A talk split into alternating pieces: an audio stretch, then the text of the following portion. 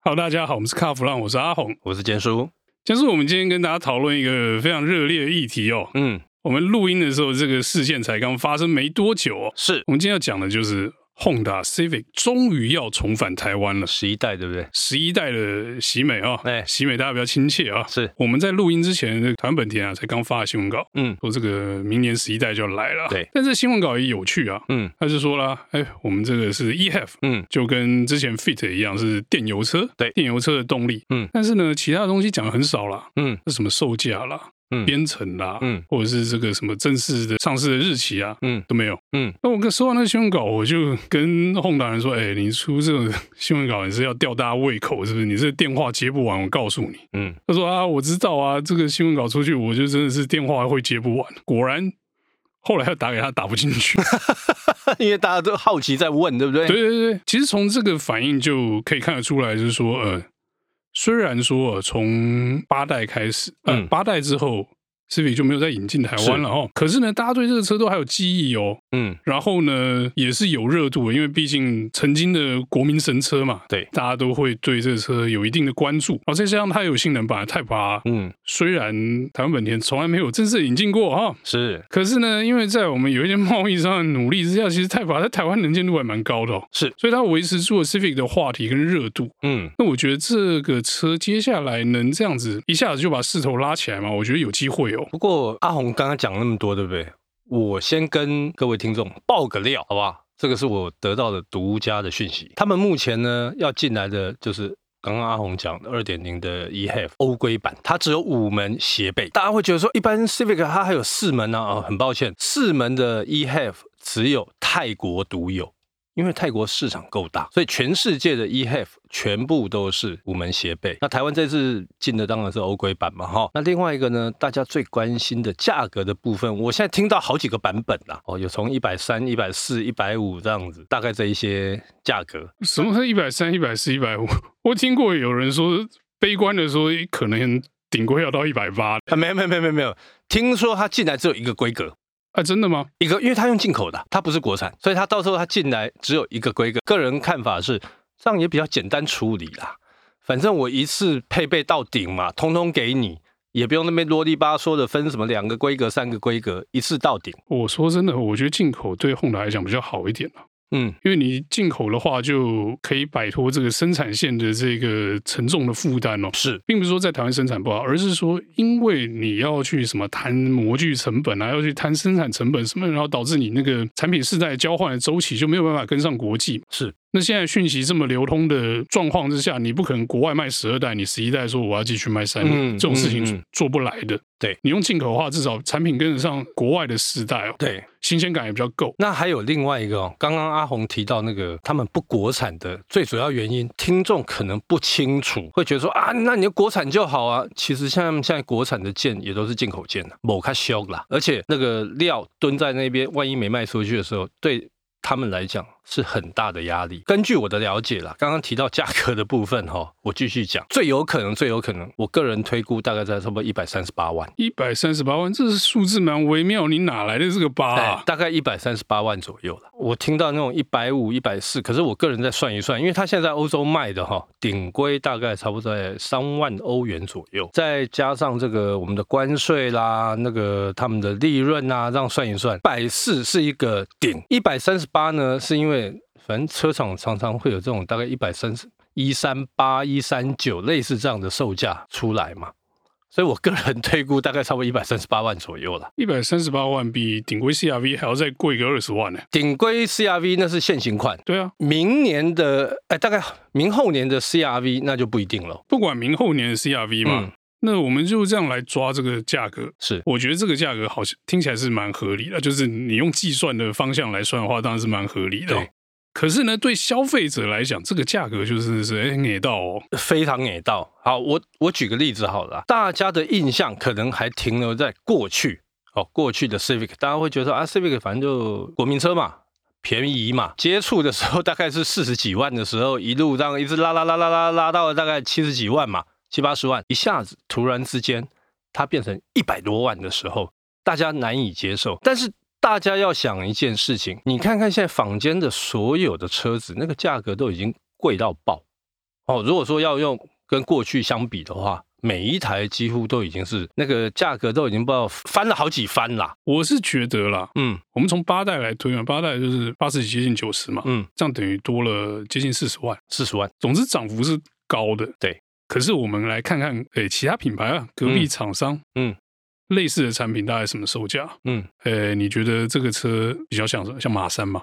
差不多。那马三现在多少钱？还没到这么高的价格嘛，对不对？对。再想一个哦，嗯，因为它是 EHF 对这动力，那对你是不是应该对应一下 Skyactiv X 的那个马三概念车？可以可以对应到那个，那那个车要一百二十几万嘛？对，那一百二十几万的时候，就说哎一百三十，然后多一个屁股，好像好像还好啦。这样算，大其家实听起来有没有比较舒服一点算啊？起来你会觉得嗯，嘛差不多呢。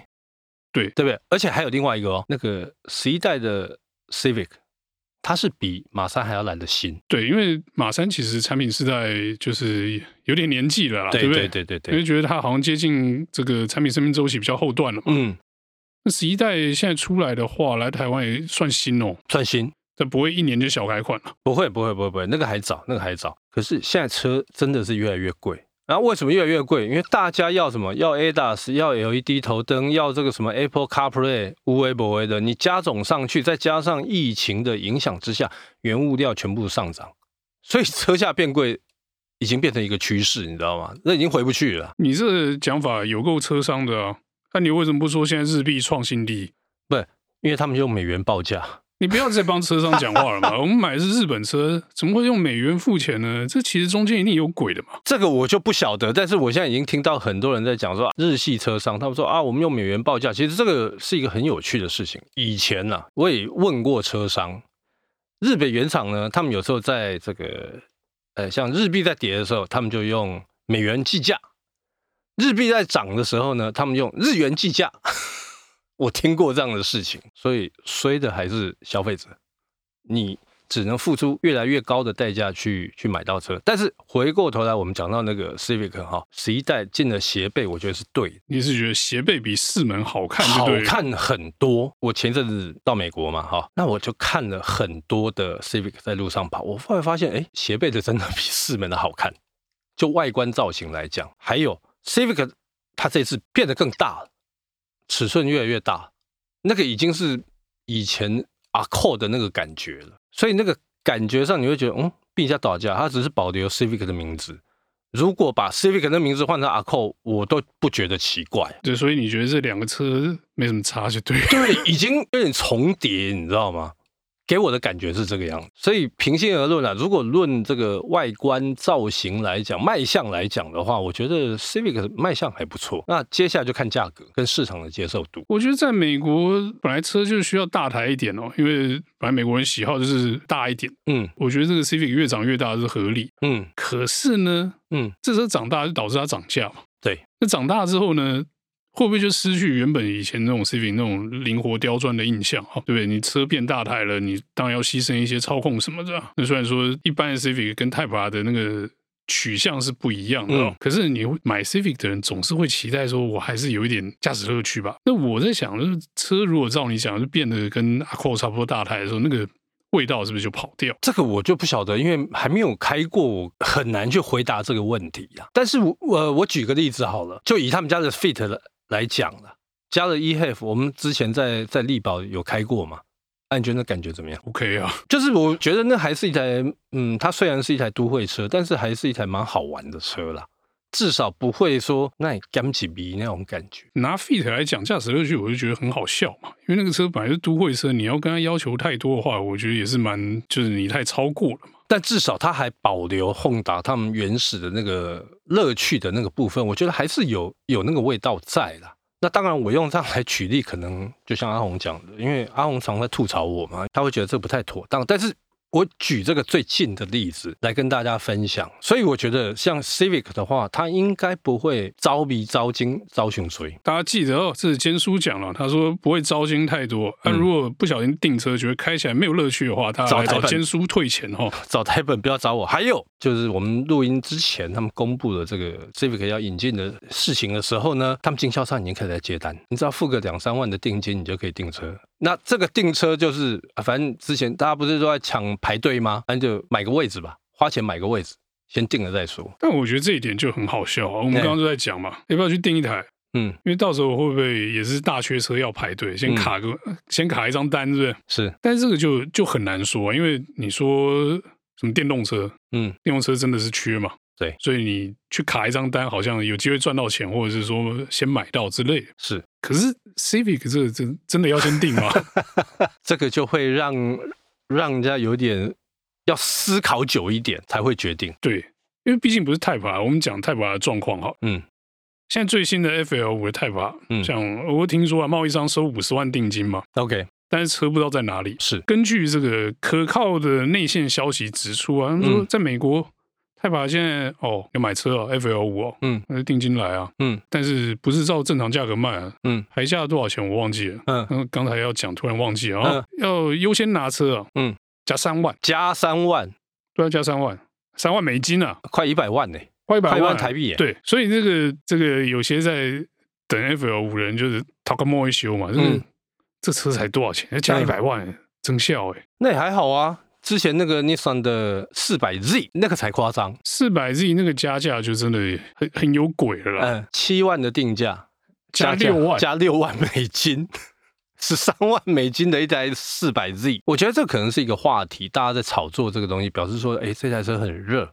好，那我们回过头来说一下 Civic 的部分呢。据我了解，它应该最快啦，明年的五月就要发表。五月发表就是在半年嘛，嗯，那现在的接单五月当月就要交两千台的意思嘛，不知道哎、因为现在量是不是这么多也不晓得。你说剩下半年嘛，哦，那扣掉什么过年啊那些阿里阿扎，其实他们剩下时间不多哎、这个时间不多，我猜啦，为什么发这个新闻稿了？嗯为什么现在跟大家说 Civic 来了？嗯，送测快测完了啦，对，应该是，应该快是，快要可以过了啦嘿，应该 OK 了，传奇牌了，订单已经下了啦。对，你说现在不跟你讲多少钱，其实也都算好了。嗯我现在炒个话题嘛，对，我跟你讲说，啊，我们可能要一百四、一百五热嗯一下，搞不好真正开卖的时候，记者会上面布幕一拉，哎，剩下一百二。